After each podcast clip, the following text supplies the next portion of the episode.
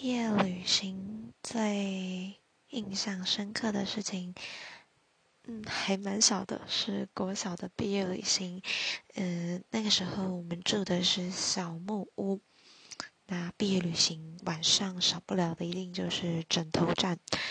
枕头战就是大家集中在某一间小木屋，那大家开始拿枕头，拿所有呃。没有具有攻击性的武器互相攻击。那我记得那个时候，我打开呃衣橱的橱柜，想要找寻我的武器，然后就赫然发现有一个男生裹着被子在里面睡觉。